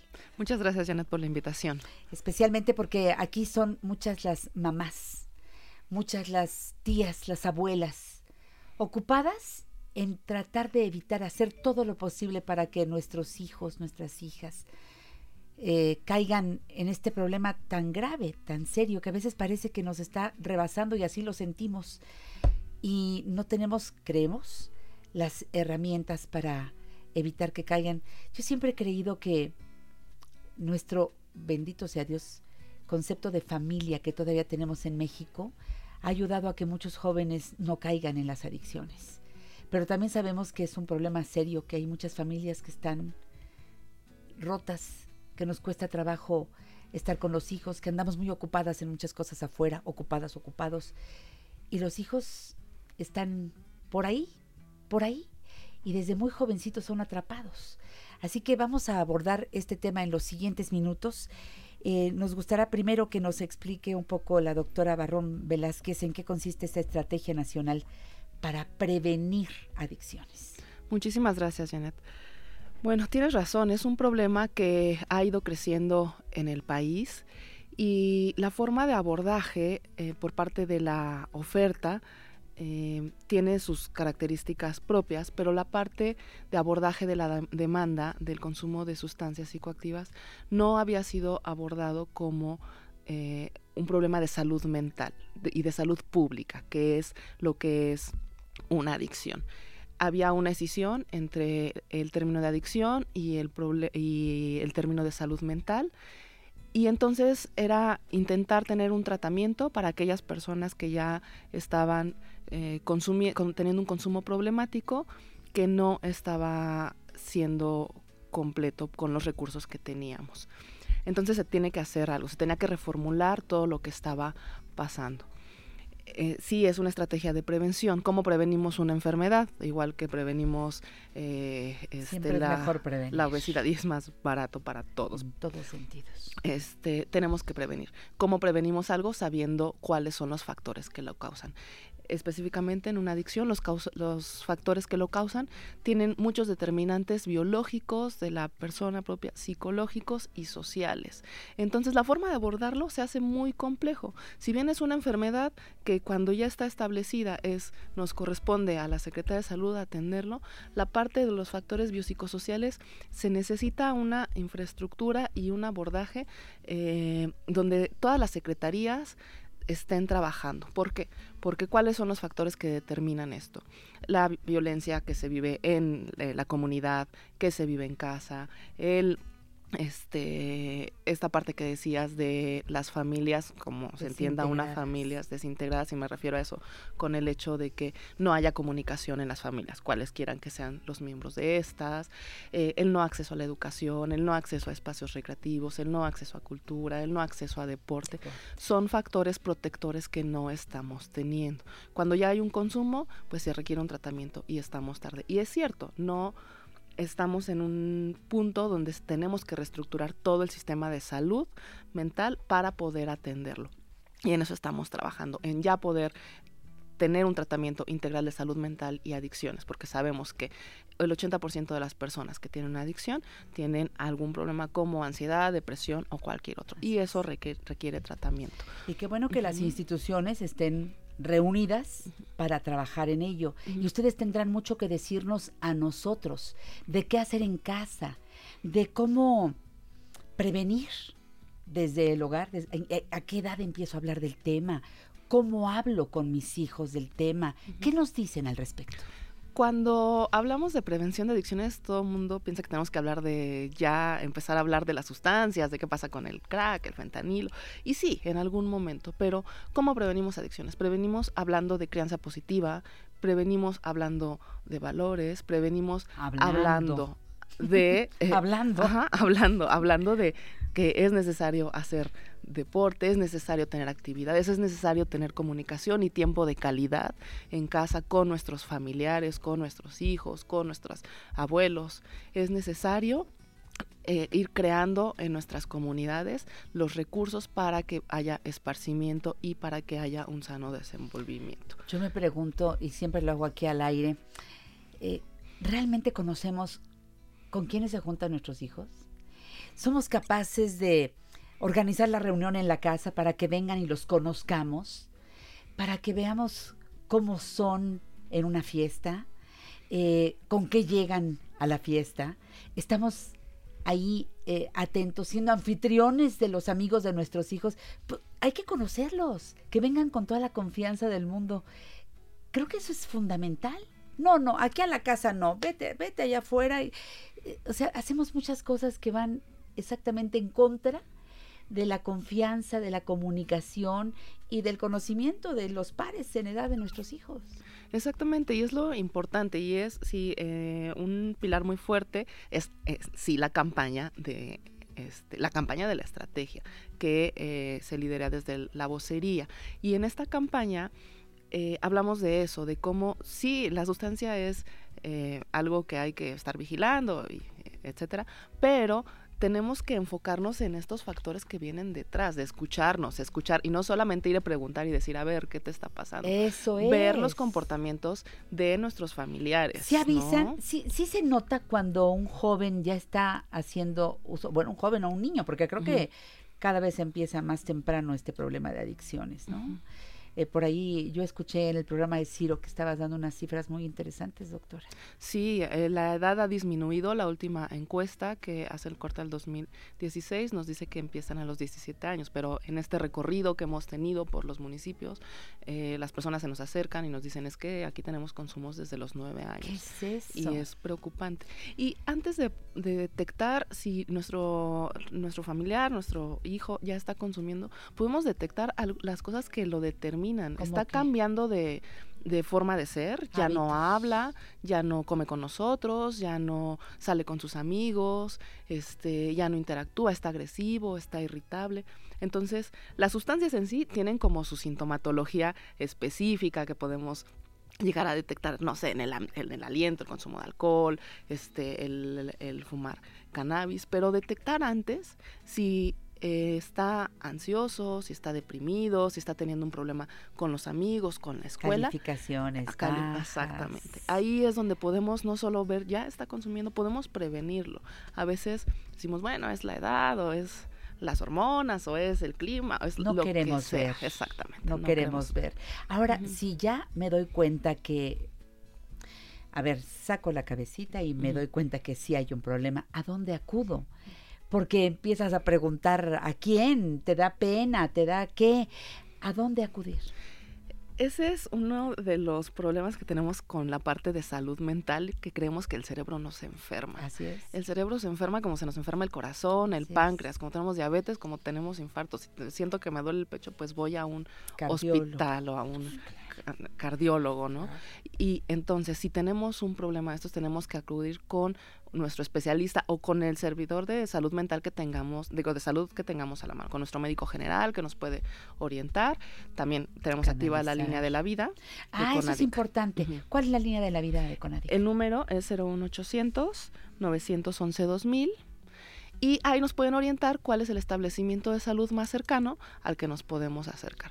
01800 911 911 2000. 2000, ya está. Y también allá hay una serie de establecimientos este, especializados, sí, que donde se pueden atender adicciones, que son las, eh, los UNEM Escapa de CONADIC, los centros comunitarios de salud mental que hay en la, eh, en la mayoría de los estados, y los hospitales psiquiátricos. A veces nos da como, en- con este estigma, Totalmente. nos da como un poco de... Si de dices miedo. Fray Bernardino, Sí. pero es uno de ellos, doctor. Sí, y tenemos que entender exactamente que las que el cerebro se enferma Claro. y que son in- este instalaciones e instancias que nos pueden ayudar y que son especialistas en tratar adicciones. Eh, la Facultad de Psicología de la UNAM, tengo entendido que también forma parte de todo este equipo. Sí, eh, de hecho está trabajando de la mano con nosotros en la nueva reorganización del sistema de salud mental para poder transferir capacidades a los médicos de primer nivel y que puedan atender salud mental y adicciones. Y Eh, también tiene su clínica este, donde pueden llamar y obtener, obtener ayuda. Y si todo esto se nos complica por alguna razón, Saptel. Hago uso de Saptel. También ahí me pueden canalizar. También nos pueden canalizar. que eso es sumamente importante. No sentirme sola, eh, porque a veces es la mamá, es la que más la que más observa, si es el papá, bueno, quien sea. Pero el caso es que primero prevenir y si ya tenemos la duda, pedir ayuda. Hay gente profesional que nos puede guiar. Ahora, déjate cuento que la estrategia, sí, es una estrategia que requiere aumentar la capacidad de tratamiento. Sí, claro. Pero estamos trabajando de la mano con todas estas secretarías. Injuve es una Claro. instancia que está trabajando muchísimo con nosotros, Cultura, Secretaría de Educación Pública, este, CONADE. Pero no solo en las actividades que ya hacían, que hacen bastante bien. ¿Cómo podíamos hacer para juntarlos, eh, juntar a que a todos y unificar el mensaje capacitando. Entonces, por ejemplo, hay capacitación para todos los eh, chavos que están en Injuve para que ellos puedan ser promotores de la salud en las actividades que ya hacen en sus Muy jornadas bien. y poder como dar esta orientación de joven a joven que es mucho más efectiva De acuerdo. y poder canalizar. Ellos van a tener en todas las acciones que se van desplegando en territorio la capacidad y la información para canalizar a los establecimientos de salud más cercanos conforme se vaya desplegando la estrategia. Agradezco mucho, doctora Evalinda Barrón Velázquez, que hayas venido al programa La Muchas Mujer Actual, gracias. coordinadora técnica de la Estrategia Nacional de Prevención de Adicciones. Eh, la primera entrevista hoy, espero que sigamos los avances y Muy que eh, podamos tener oportunidad de platicar, porque tenemos que ir avanzando y avanzando y avanzando. Hasta la próxima. Gracias, Evalinda. Muchísimas gracias. En La Mujer Actual, enriquecemos tu tiempo. Llámanos 5551 663405 y 800 800 1470. La vida es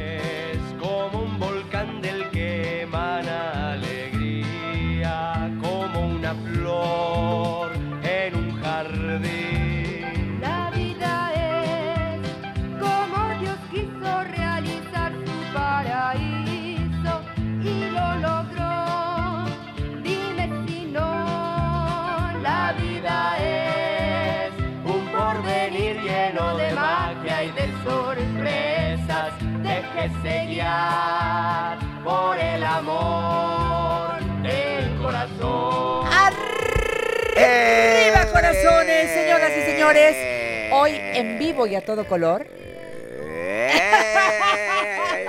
Rafael Perrín de la Rosa en La Mujer Actual. Bueno, Germán. eh, Fausto. Fausto, ¿qué más? Jorge. Rafael Rafa- Fausto Germán Jorge.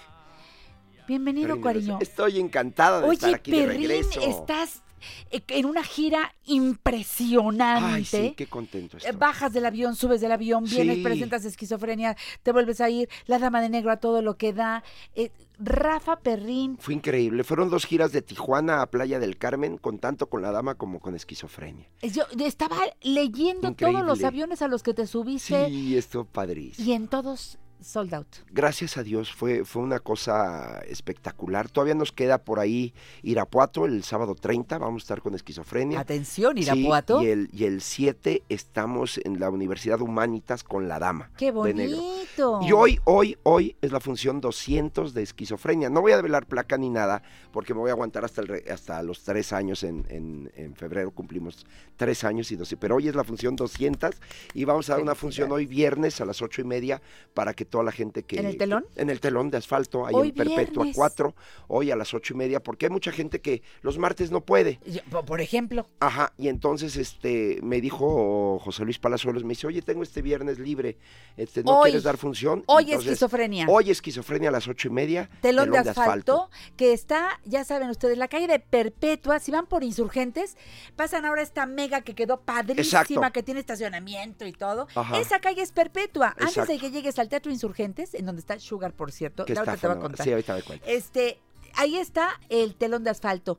Llegas a buena hora, la función es a las Ocho y media. Hoy ocho y media, lleguen temprano, se agotan las localidades. Rafael Perrín está dando un súper trancazo con esquizofrenia, una obra creada por su mente loca Así, y no hay otra alternativa para describirlo. y luego se puso a trabajar eh, de verdad en un hospital para llegar a todo este tema, para meterse en el tema y luego para trabajar el texto, la dirección, el to- todo, todo, todo que le quedó.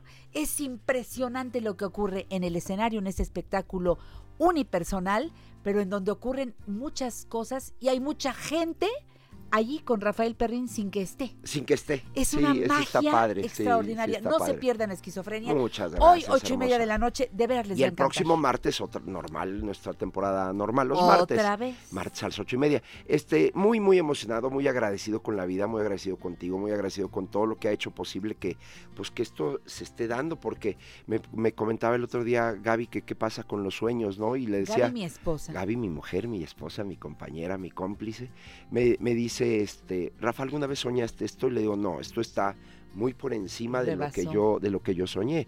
Yo soñaba con hacer giras, de algún día tener que dar funciones lunes, martes, miércoles y jueves en diferentes ciudades, pero jamás me imaginé que con una obra mía yo solo y este y que el público respondiera como está como está Lo que sucediendo, ¿no? escriben Sí, es bien bonito. cuando salen de la función. Sí, es muy impresionante. ¿Cómo describen la experiencia? Ajá. Me llama la atención, porque es toda una experiencia. Pero luego, ¿cómo descubren al actor?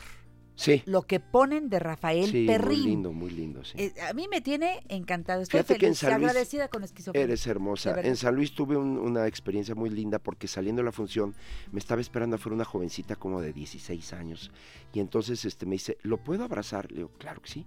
Me abraza y es, haz de cuenta que yo estaba abrazando un nervio humano. O sea, una, Temblaba. temblaba, temblaba y me dice, gracias, gracias, gracias. Y junto estaba una señora. Gracias, gracias. Le, ¿estás bien? ¿Qué te pasa, mija? Y dice, mire, señor, esa señora es mi mamá. No me creía lo que yo vivo, porque yo soy esquizofrénica. Entonces, ahorita que vio la obra, se volteó y me dijo, hija, perdón, Ya ya entendí.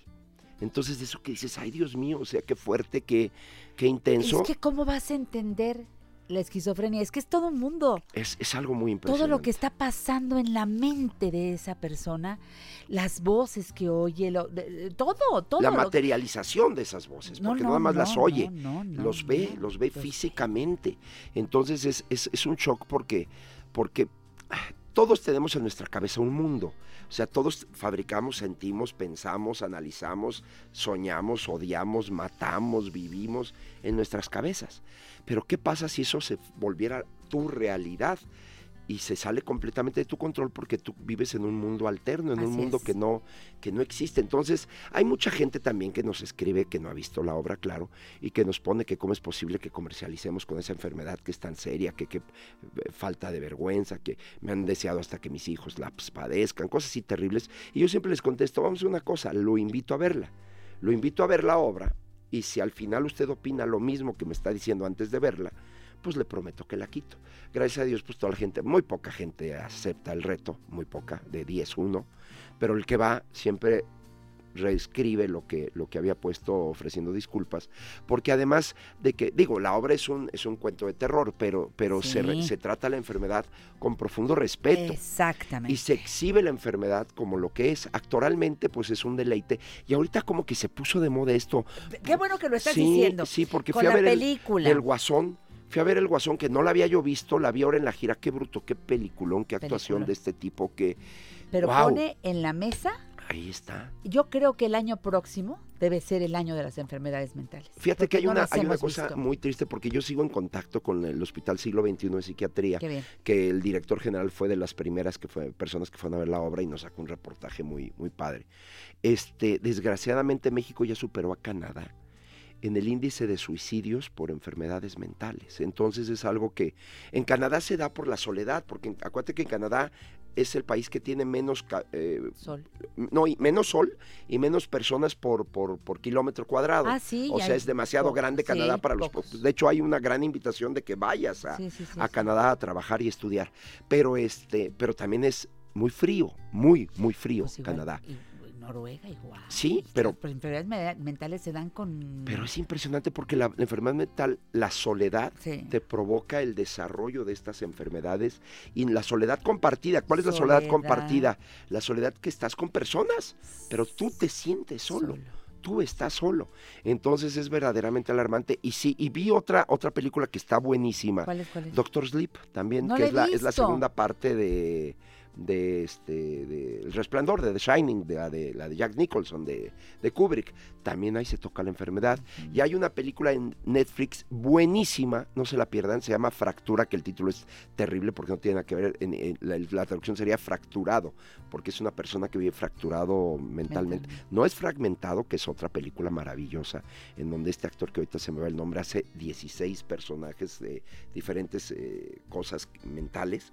Es una joya, también pueden verla fragmentado, es una joya de actuación. Pero esta que les digo se llama James Ivory, es el actor este que, que estuvo nominado al Oscar. Esta que les digo fracturado, es la, es la anécdota, es un, cuate que tiene un accidente con su hija y su esposa, la lleva al hospital y de repente del hospital desaparecen, no, que no entran eh, porque hay una cosa de órganos. Véanla, vale la pena, pero también habla mucho de estas enfermedades mentales. Te digo, esto no es una, pero no es una casualidad. No ha ¿eh? faltado gente que me ha dicho que le copio a Joaquín Phoenix. ¿Qué más daría yo? Sería un honor para mí actuar al 10% que Phoenix, pero pues la obra la hice dos años antes de, que, de que existiera el, el Y esa es guasón, la ¿no? verdad. Pero este, pero ¿qué más quisiera? Mucha gente me ha dicho, es que usted es el Joaquín Fe- Phoenix. No, señora, Joaquín Phoenix, lo que logró Joaquín Phoenix es, es como la capilla sixtina. O sea, son cosas, son obras únicas, son actuaciones únicas, irrepetibles y que, y que verdaderamente te conmueven. Y sale uno de esa película, acabó, te digo, yo la acabo de ver en Guadalajara ahora que fui porque no la había tenido oportunidad de verla. Ya están los créditos. Yo no me podía levantar de la butaca. Yo seguía en shock de lo fuerte de la película. No, es que es muy fuerte. De lo, de la re- de lo real que es la película. Claro. Porque así como ese guasón, toca. ¿cuántos guasones sabemos o hay en nuestra sociedad? Todo lo que toca. El Es problema de la falta de medicamentos. El problema de falta de medicamentos. muy grave. el- no solo el problema de falta de medicamentos, sino el problema de lo mal empleados que están los medicamentos. Esa es la también. otra. La automedicación, Esa es la ¿verdad? Que ese es otro problema grave. La y historia familiar Eso, la- del individuo. el- el inicio, Fíjate el de todo cómo lo viene. que toca. O sea, realmente Sí. es una es un texto magnífico. magnífico, extraordinario. Muy bien actuado. Sí. Cómo se va detonando eh, este, este problema que él tiene y que Sí. los demás no entienden y, llegan a agredirlo porque... Así es, así es. O sea, Y además un hombre que era bueno. Bueno. Un hombre que era que cuando, no, le, no es spoiler, pero cuando al mero principio le roban una pancarta, Sí. le dicen, ¿y por qué no hiciste? algo?" Le dice, porque era el niño. Sí. O sea, este, era un cuate bueno. Sí. Que se transforma en un cuate, bueno, y además Robert De Niro también, qué maravilloso. Qué ¿no? buen papel Pero, pero, hace. digo, no les puedo, lo sí sería verán. spoiler. No, pero- sí, no podemos Ah, decirlo. digo, ¿quién no ha visto? Yo creo que yo fui el último Pero ¿a que la quién vio. ve? ¿A quién ve Sí, él? sí, qué impresionante está. Qué ¿Quién es realmente para él Sí, ese personaje sí, de la sí, sí. televisión? Y como también tú, como, con- y esto te va para ti también, Janet, pero tú eres exactamente la antítesis del personaje Robert De Niro, porque tú lo que haces es que todos los invitados y todas las personas que venimos contigo te encargas de hacernos ser mucho más grandes de lo que somos. Mm. Pero cuánta gente como en paz, en paz descanse Paquito Stanley, él era mucho de los que se burlaba mucho de sus invitados, ¿te acuerdas? Ya que él- sabían, ya sabían, Pero si no, te, si no se burlaba de ti, sentías que no había No sido. había sido, sí, ¿no? sí, y a sí, mí, por ejemplo, siempre me trató con mucho respeto y me daba coraje. Decía, "Chin, a mí no me, no me hizo burla nunca. Sí, pero siempre Paquito". nos buleaba a todos. A todo el mundo, ese era su, ese era que su por las humor. piernas flacas, que, Que por lo que fuera, lo que que si fuera. te peinabas con el boiler, Sí, que sí, si sí, la niña sí, maceta, sí. porque eran los Sí. sombreros. ¿Te acuerdas? Eran frases famosas de Paquito, que en paz descanse. Sí, sí, sí. Y este, y bueno, El pero, pero este cuate era un cuate de ese estilo, ¿no? Como lo es David Letterman, como es Jay Leno, en donde se burlan mucho de la, Me voy al corte comercial, Vamos. ¿les parece? de regreso les voy a hablar de alguien que seguramente les va, a- va va a gustarles hablar de él. El maestro Germán Robles. Ay, qué bonito. Cumplió esta semana, ¿verdad? Cuatro años. Te sigo, te sigo. Yo a ti Besos también. con señor Pedro Agustín Rivera Díaz en su cumpleaños. En La Mujer Actual te invitamos a mejorar tus marcas día a día. Comunícate con nosotros 5551 66 3405 y 800 800 1470.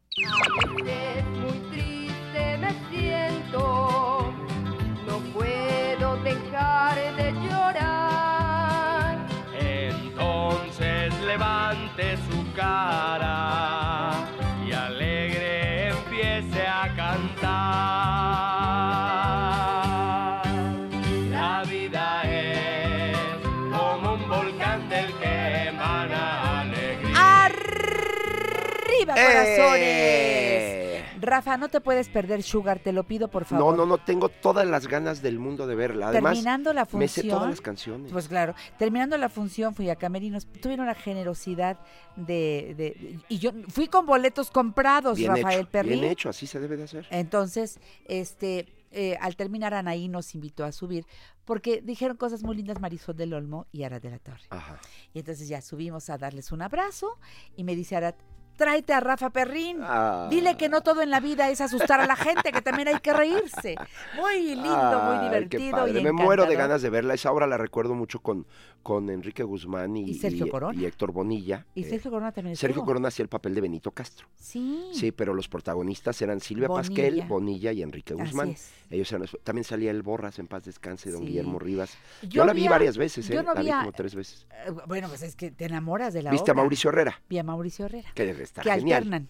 Muy bien. Ah, es que debe estar genial. Bueno, es que él es lo máximo. Mauricio lo es lo máximo. mucho. A mí Mauricio es una de las personas que más me han hecho reír en la vida. Lo quiero mucho. Ajá. Entonces me tocó una muy buena función de padre, sábado, la padre, segunda función, y lo pasé muy bien. Pero te quería decir que sí pagué los boletos, ¿eh? Ah, qué bueno que los pagaste. Pero ¿por qué me lo querías decir? Porque lo pusiste en el Ah, no. Twitter. el Yo lo que, en, lo que puse en Twitter fue, ¿de veras los periodistas que hablan bien de las obras lo hacen porque les dieron los boletos gratis o porque las obras están buenas? Y yo hablé bien de Sugar Ajá. y dije, y compré mis boletos. Sí. Pero ya no lo quise hasta aclararlo aquí al aire Ah, pues contigo. muchas gracias. Y este, Pero, pero hay, hay- pero bueno, es que también hay periodistas y periodistas, ¿no? O sea, ¿a qué me refiero con eso? Hay, hay, hay gente seria, hay gente que, que verdaderamente te hace una crítica constructiva, eh, pero también yo siempre he dicho, el que critica es porque no lo hace, ¿no? Porque por eso criticas, ¿no? Pero, pero la crítica siempre ha sido como, como un mal necesario, la crítica siempre te ayuda a crecer, siempre, porque hay que escuchar la crítica mala, la buena no te sirve para nada, la mala es la que te puede ayudar a corregir algún error, a, a- Sí, a a mejorar, escuchar. claro. Pero para mí la crítica que más me importa siempre es la del público. O sea, yo, por ejemplo, a las acomodadoras, a las señoras que nos hacen favor de sentarte, siempre les digo, escuchen lo que dice la gente y no sean malitas, díganmelo. Claro. Y sobre todo si es malo. Porque entonces te enteras, por ejemplo, que los baños están cochinos, por decirte una tontería. Y tú pues nunca pasas al baño del público, ¿verdad? Tú como actor no pasas y entonces pues te das tu vuelta y descubres que a lo mejor no tiene agua el, el water, por decir algo. O te dicen, no, que está muy caro el ballet parking. O te dicen, no, pues que la obra está mala o que qué aburrida está. Larga. Larga. Que La- bueno, eso, es, gente eso es un fenómeno normal, ¿no? La "Está gente dice que sí, larguísima". sí. Pero hay obras que se te Fui a ver una, fui a ver una obra que no voy a decir cuál, porque además es una persona que yo respeto y quiero mucho, pero que la gente se la diciendo, es que yo pensé que era de risa. No es que yo pensé que era de risa. O sea, pues sí, pues no pienses, eh, señor, este, entérese qué es lo que va a ver. No vaya a ver usted una obra porque sale alguien. Eso le pasaba mucho a los Mascabrothers cuando hicieron este Spamelot y Frankenstein. Ándale. Mucho, ay, no, pero no alburean. No, pues, Buenísima obra. Extraordinarias obras Spamelot y, y Frankenstein Jr. El chiste en el que yo más me he reído en mi vida lo hace Germán Ortega en Frankenstein Jr., porque él era el jorobado. Sí, Entonces llega con la, llega con la ca- ca- ca- ¿cómo se llama? ¿Lo del Ca- caballo? ca- La carroza. No, carroza no, no, la carroza es de los muertos. ¿Carruaje? El carruaje. Y este, y se sube ahí Freddy y Lisette, preciosa Lisette, que le mando todos los besos del mundo, ¿verdad? Y entonces arrancan porque van para el castillo Frankenstein y entonces se voltea y dice, ¿van a querer algo del Oxxo? Sí. Perdón por el comercial, pero Sí, sí, fue es que es buenísimo. ese chiste de Gaby me daba ya codazos de que ya me callara Sí, sí. y yo me seguía riendo como media hora después Es que es porque es, un- es que Germán es un estúpido y al decir estúpido lo Y digo Freddy, con profundo qué admiración. buenos son. geniales los dos. Y Pero bueno, esta semana recordaste de manera sí, especial. ayer ayer se cumplen cuatro años de la partida física de don Germán Robles, un hombre que por más esfuerzo que hace por haberse muerto no lo logra, sigue vivo, sigue en nuestro, digo, ni qué decir de la familia de la Dama de Negro, que, que es una familia que él es el patriarca y lo seguirá siendo por siempre, sino de todas las personas, por ejemplo, Ana María Vázquez, su mujer, y digo su mujer porque no es su viuda, porque lo sigue viviendo intensamente. Escribe cada cosa, digo, Ana María es una escritora Mm. Sí, espectacular, sí. pero puso una foto que me conmovió mucho de Germán haciendo un personaje que era como un vagabundo, estaba de- deshilachado. este, Y dice, así nos con- conocimos, no teníamos absolutamente nada, pero de pronto nos tuvimos a nosotros. Eso que dices, ay qué cosa tan linda. Luego pone una, una foto de Germán con sus ojos y dice, toda nuestra historia empezó con, qué bonitos ojos tiene usted, señor. Entonces este, m- eh, empezó a compartirnos pues momentos de ellos, este, un, un- un recadito, le sacó una foto, un recadito que le dejó, este, ya sé que cuando te vas tú temprano yo me quedo dormido, pero estate tranquila porque de lo que estoy soñando es de ti. Ah. Cosas de una historia de amor este, hermosa. Obviamente, Ana María no ha podido, ni podrá, ni logrará superar la partida de Germán nunca, porque Germán, como buen actor y como gran esposo y como gran padre y como una luminaria que era, se las ingenió para dejar un, un recuerdo inmortal en, en ella y en todos los que lo tocamos. Pero sí le quiero decir a Ana María que no sé si me está escuchando y si no le llegará el chisme, que no se tiene que preocupar porque ella, ella es la embajadora de ese gran legado de amor que dejó don Germán, no solo en el amor de ellos, no solo con Pablo, su hijo, que pues desde luego es él, Lo, la me lo presentaste Sí, cuando Cash. cuando Cash ahí conociste a Pablito, que pues ya es Pablote, ¿verdad? es un Sí. tipo grandote, barbón, Encantador. gigantesco, encantador, con una cultura maravillosa y la Sí. misma voz del papá. Claro, la misma. Y Ana María, pues es una, es una mujer que yo admiro mucho, una gran escritora, dramaturga, delgadita, flaquita, y que está a, la- a punto de lanzar una plataforma en honor a Germán Robles, una, una cosa de televisión, de estas cosas nuevas que hay por, por cadena. Ya te, ya te lo compartiré y a ver si algún día la, la invitamos para que nos platique.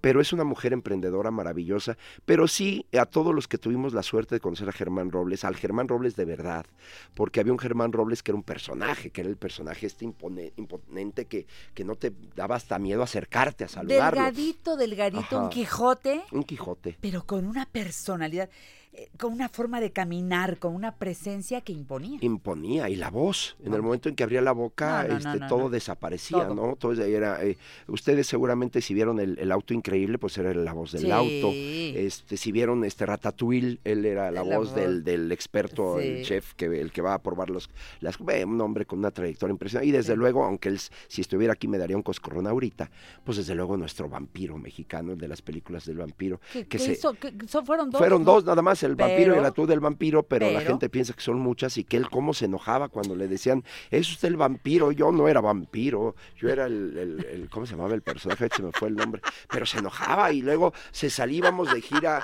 con la- a las entrevistas y se iba y nos dejaba con el periodista todo apenado porque le dije que no me dijera el vampiro y se paraba y se iba. Y una vez estábamos en Guadalajara y venía un señor cargando a un niño y le dice, mira hijito, y estaba Germán sentado en el lobby esperando que pasaran por nosotros. Dice, mira hijito, ahí donde la ves ese señor es el vampiro más importante de la historia. Y se para, y ahí donde la ves, chamaco, tu papá es el más estúpido del mundo porque no soy el vampiro. se podía, yo me quería meter debajo de la mesa. Qué bonito. Don Germán el caricaturista, don Germán el cocinero, don No, Germán hombre, el ilustrado, don Germán la enciclopedia humana, don Germán el actor, don Germán el director, don Germán el mimo. Era un mimo extraordinario, tenía un espectáculo que se llamaba Espectáculo para un hombre sin voz, en donde él, pues su herramienta máxima era su voz y decidió hacer un espectáculo en donde no hablara y todo era pantomima. Y me acuerdo de una anécdota también que haciendo La Dama de Negro en un momento, yo comí una sopa de pollo, un caldito de pollo que el pollo venía mal. Y en plena función me dio diarrea fulminante. Yo tenía que salir corriendo porque no había otra. Y entonces yo no sabía cómo decirle, te estoy hablando en el teatro eh, Arlequín, te estoy hablando muy en el principio. Y entonces me acuerdo que se me ocurrió decirle, porque si ya vieron la dama y si no, pues se supone que es un director, que es el papel que hago yo, enseñándole a, una persona cómo hacer. Y en un momento le digo a don Germán, señor Kips, eh, voy a tener que ir a la oficina porque no nos quieren dejar ensayar mañana para continuar su historia. Entonces voy a ir a arreglar. Y don Germán nada más pelaba los ojos de qué le pasa a este cuate, ¿no? Y entonces, este, pero le di la solución. Estaba presentando este espectáculo, le digo, pero en lo que yo me voy, ¿por qué no practica usted alguno? Me dice usted que, que le gusta mucho hacer las cosas de pantomima, ¿por qué no? Ahorita en lo que subo, ¿por qué no hace usted algo de pantomima y ahorita regreso? Y tú ya urgidísimo de Voy salir. corriendo al baño, pasa lo que tiene que pasar y de repente empiezo a escuchar al público, que todo el público aplaudía, un solo aplauso bien fuerte. ¡Pah! Y luego a la... ¡Pah! Y dice, ¿qué está pasando? ¡Pah! Y entonces pues ya abajo. Y veo a don Germán al- al- la audiencia, de aquí para la derecha un aplauso, ¡plac! Pero de aquí a la izquierda, pues era una de las rutinas de pantomima y va aplaudiendo, aplaudiendo, aplaudiendo, aplaudiendo, aplaudiendo, hasta que empieza a bailar, con, con- como de payasitos, ¿no? Pero entonces me da un ataque de risa. Entonces no podía yo regresar a escena de ver a Germán Robles bailando ahí. Ya regreso, pum, siguió la obra, y en el intermedio nada más el dedito. Cuando me hacía don Germán el dedito así de venga para acá. Aguas. Entonces el dedito, y ahí voy al camerino y dice, mire, señor Perrín, porque me hablaba al principio de usted, Sí, ya sí, luego sí. acabé siendo Rafita. Por ese momento era, era, mire, señor Perrín, le voy a decir una cosa. sé que lo que usted vivió fue terrible para que usted haya hecho eso, pues entiendo que... Pero nada más le voy a dar un consejo. Nunca haga de su problema el problema de otro. Usted me pasó su problema a mí y yo tuve que resolver su ¿Y cómo, ¿y problema. cómo se debió resolver? Me dijo, ahí lo que se hace es telón. Se dice la palabra telón. Se baja el telón, se dice al público, tenemos un problema, el que sea. Continuamos en 10 minutos. Ah, eso yo no lo sabía. No, yo tampoco, yo ahí lo aprendí. Yo ahí lo aprendí. Solamente hay un pequeño problema. En la dama de negro no hay telón. No hay telón, exactamente. Pero bueno, hubiera podido decir oscuro, o señor Adams, permítame un tantito, vamos a hacer un intermedio, hay una situación. O, o- o simplemente, una vez me pasó con Murray, con don Guillermo, que le mando un abrazo enormemente a don Y Guillermo. a su Murray. esposa, a mi Lidia, Eh, Lidia preciosa, y a Rodrigo, amo, y a la, a hermanita, a todos les Rodrigo mandamos- está en, una- en Rodrigo la está en los noche. cuernos de la luna. Está, está ahora haciendo lo de médicos. Sí, maravilloso. Y bueno, se le reventó una venita a don Memo. Ah, sí, es En plena escena yo estaba actuando con él en la escena y le empezó a salir sangre y pensé pues que era. Pero seguía y seguía. Sí. Y seguía. Y hubo un momento en que se salió de plano de escena. Me hizo un poquito lo mismo a mí. Yo me quedé solo en el escenario. Este, obviamente, pues no sabía, no tenía yo la experiencia de Germán. Y de plano, de repente, el coronel, en paz descansa, el coronel Antonio Aroliva, grita, ¡telón!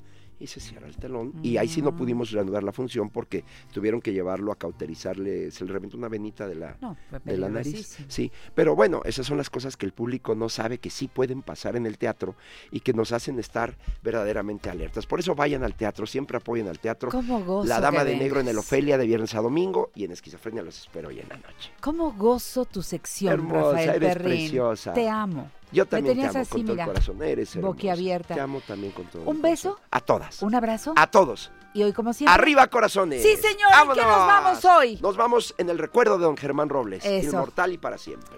Gracias por llevarnos en sus alas, querido maestro.